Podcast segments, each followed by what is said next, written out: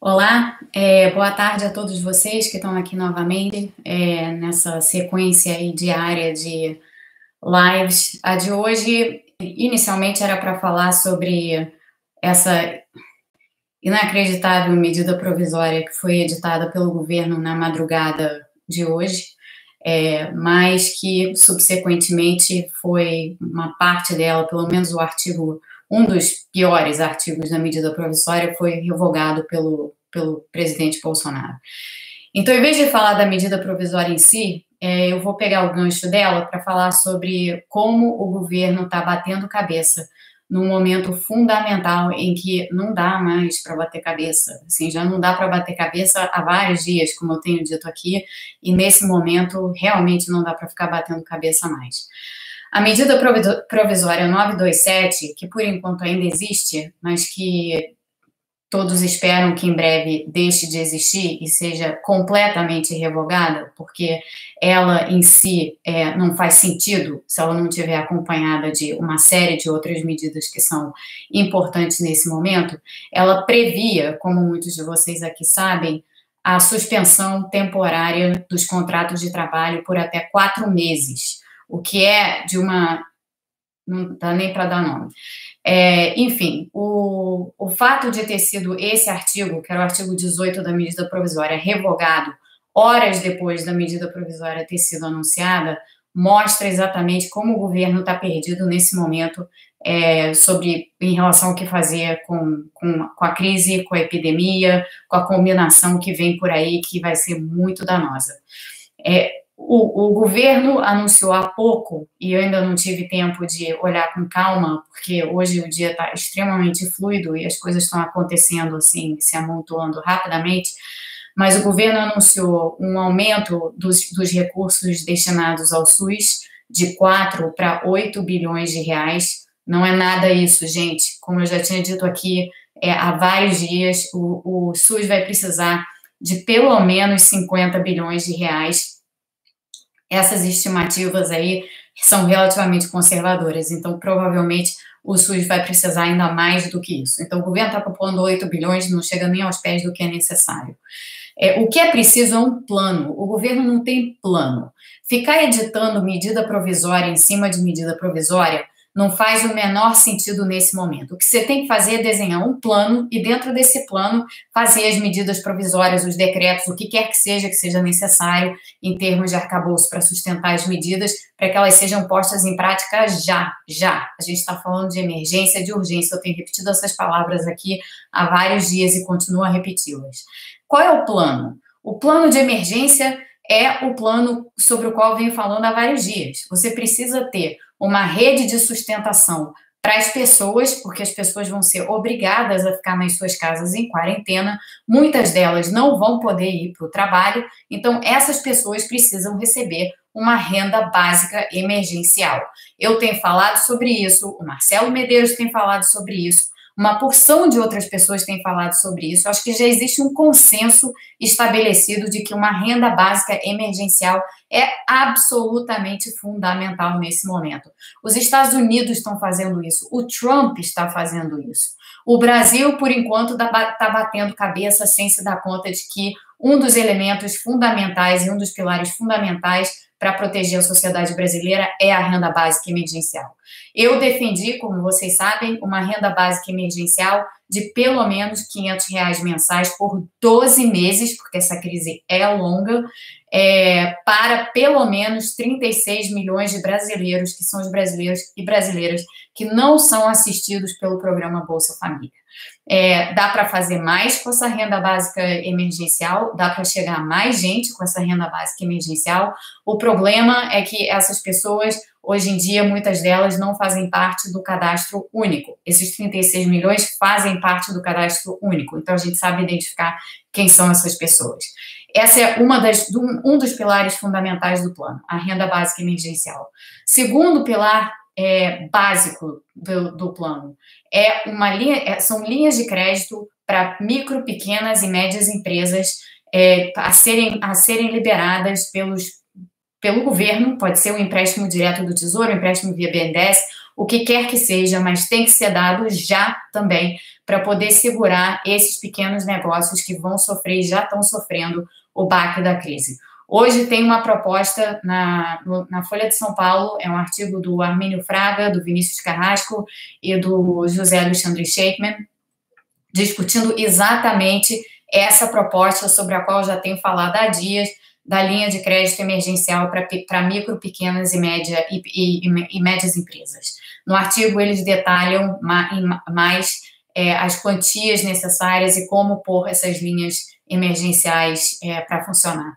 Recomendo a leitura desse artigo. É bom que todos nós nos informemos sobre os consensos que estão sendo formados, porque esses consensos foram formados muito rapidamente ao longo das últimas duas semanas. Lembrem que há duas semanas atrás a gente estava falando ainda de reforma disso, reforma daquilo, reforma do não sei quê, enquanto que a crise já estava pegando aí mundo afora e batendo na porta do Brasil.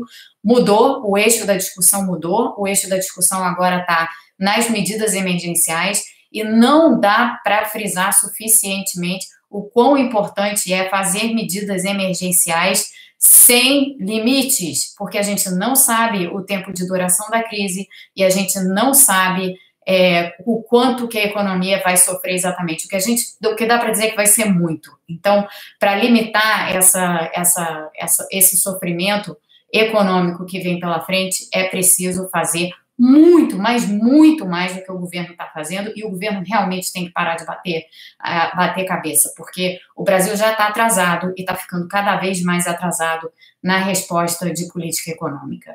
É, esse é um recado, um dos recados que eu queria passar aqui e deixar claro, para que a gente continue pressionando, porque uma coisa que está dando certo, e eu não tenho como enfatizar mais do que eu estou enfatizando agora, está dando certo a pressão que muita gente está fazendo nas redes sociais, aonde for, pelo, por contato direto que tenham com parlamentares, seja lá o que for, para pôr pressão no governo para focar no que tem que focar nesse momento. Tá dando certo, gente, e dá certo, porque em momentos de crise, em momentos de exceção, é, a gente pode achar que, ah, sozinhos a gente não consegue fazer nada, mas a gente, na verdade, consegue fazer muita coisa. Como eu venho dizendo aqui, a gente consegue mover moinhos em épocas de crise. Então, a pressão não pode parar. A pressão tem que ser constante, a pressão tem que ser renitente, assim, é ficar ali batendo, batendo, batendo o tempo inteiro para que os recados cheguem onde eles têm que chegar, e eles estão chegando. O que tem que acontecer é que as medidas têm que ser feitas. Isso é que é o necessário nesse momento. Por fim, e hoje eu vou tentar pegar algumas perguntas aqui, é, eu não tenho grandes habilidades para responder perguntas ainda em live, porque é, eu tenho uma certa dificuldade de acompanhar a telinha ao lado, mas antes de eu chegar nas perguntas, deixa eu dizer só mais uma coisa. Está começando a aparecer um debate internacional propagado por investidores e economistas é, sobre as medidas sanitárias, se elas são realmente tão importantes assim, se o baque econômico que elas geram vale o preço que você, que vai ter que pagar em termos de redução do PIB, em termos de queda na bolsa, em termos do que quer que seja. É, eu vou dar minha opinião aqui muito sincera. Eu acho que esse momento não é um momento de investidor nenhum ou economista nenhum ficar dando pitaco sobre medida sanitária. Medida sanitária é para os infectologistas, para os virologistas, para os epidemiologistas, para as pessoas que sabem trabalhar com isso e que sabem o que fazer nesses momentos. Está na hora dessas pessoas, dos economistas e investidores que estão dando palpite sobre coisas que não entendem, ficarem quietos e darem espaço para os cientistas. Então, aqui eu faço um apelo à imprensa. Por favor, escutem os cientistas. Por favor, façam mais entrevistas com os cientistas. Por favor, não deem tanto espaço para os economistas e não deem tanto espaço para os investidores, porque essas pessoas nada entendem de infectologia. Ninguém é especialista em infectologia. Especialista em infectologia são os infectologistas. Então, é um apelo meu à imprensa e espero que vocês aqui que estão comigo nessa, nessa live façam o mesmo apelo. Deixem os cientistas falarem. São eles quem têm que determinar o que, que tem que ser feito em termos de medida sanitária. Se o custo for alto a curto prazo, é isso que o governo tem que fazer. O governo tem que entrar e tem que defender e tem que defender, dar, espaço para a economia não cair tanto. Isso é o papel do governo. O papel dos economistas é ajudar o governo a desenhar essas medidas. Não é ficar dando pitaco sobre medida sanitária. Não é esse o nosso papel nesse momento.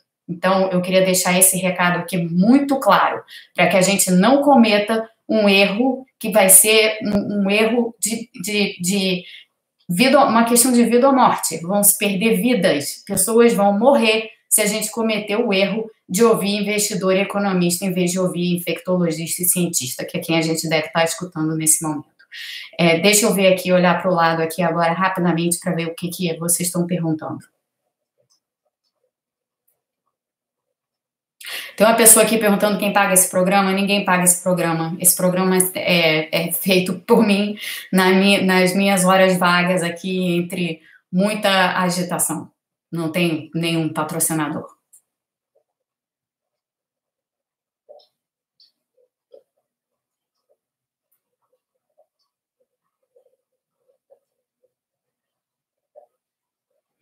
É, me perguntaram aqui sobre o ministro da Saúde. Eu acho que o ministro da Saúde está fazendo um bom, um bom, trabalho, mas eu acho que o ministro da Saúde poderia estar tá, tá fazendo um trabalho com menos cerceamento se o governo tivesse a real noção do que está enfrentando. Então, de novo, vai de encontro ao meu apelo aqui anterior deixe os cientistas, deixe os, as pessoas especialistas nessa, na área de saúde, deixe, deixem elas terem o protagonismo. O protagonismo nessa hora não é dos economistas nem dos investidores.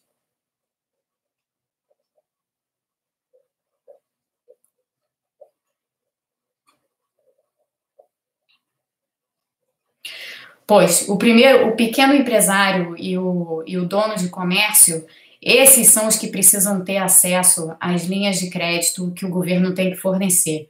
Vamos lembrar que o Brasil dispõe de uma rede de bancos públicos, é, e não é só o BNDES, tem Banco do Brasil, tem Caixa Econômica Federal, e esses bancos têm uma capilaridade enorme no país inteiro. Então, para os pequenos empresários, micro mesmo, que a gente está falando aqui, o governo tem a capacidade de disponibilizar essas linhas de crédito, linhas de crédito com taxa subsidiada, com o que for, o que for preciso. O governo tem que fazer o que for preciso para dar sustentação a esses empresários e tem capacidade para isso. Existe capacidade para isso. Como eu disse, o Brasil dispõe dessa rede de, de bancos públicos, portanto, é hora de usá-la. A Caixa Econômica já vem fazendo algumas, algumas coisas nessa direção e eu acho que tudo que tem sido feito pela Caixa até agora tem sido louvável. Precisa mais. É, é nessa linha que a gente tem que ir. Sobre as nove propostas do Armínio hoje na Folha de São Paulo, eu achei todas elas muito sensatas Acho que elas vão exatamente de encontro a essa preocupação com as pequenas empresas e com as médias empresas, mas também com as microempresas, e elas atendem exatamente à necessidade. Ou seja, ali nesse artigo há um plano delineado para como fornecer, sobre como fornecer crédito para essa, para esse, para essas empresas e cheio de gente dando dando para o governo uma porção de diretrizes e uma porção de, de caminhos para que o governo os utilize. É incrível que o governo não esteja escutando nesse momento e, ao invés disso, fique batendo cabeça com medidas provisórias absolutamente inaceitáveis.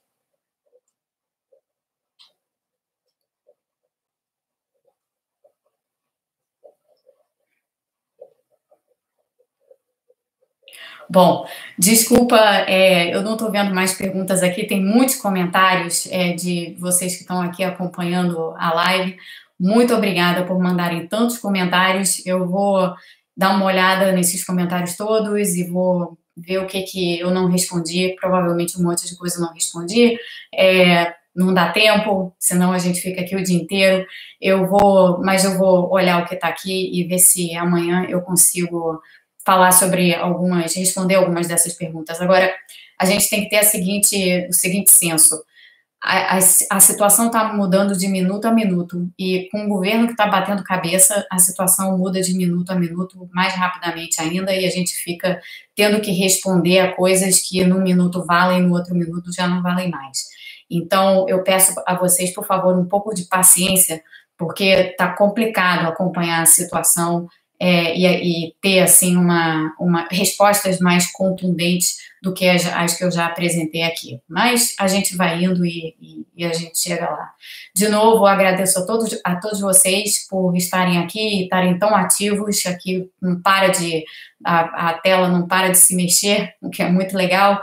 E, enfim, vamos continuando aqui nessa, nessa, nessas lives e nessa, nessa interatividade, porque, de novo, como eu frisei anteriormente, isso é positivo, isso está dando resultado, vamos continuar a fazer o que está dando resultado, está sendo, tá sendo bem importante. Agradeço muito a ajuda de todos vocês, estamos todos juntos e vamos continuar aí tentando mover os moinhos que a gente precisa mover. É, boa tarde, até amanhã. Amanhã eu farei outra live, também nesse horário, 17 horas do Brasil. E, e enfim, e continuaremos em, em Assembleia Permanente. Muito obrigada.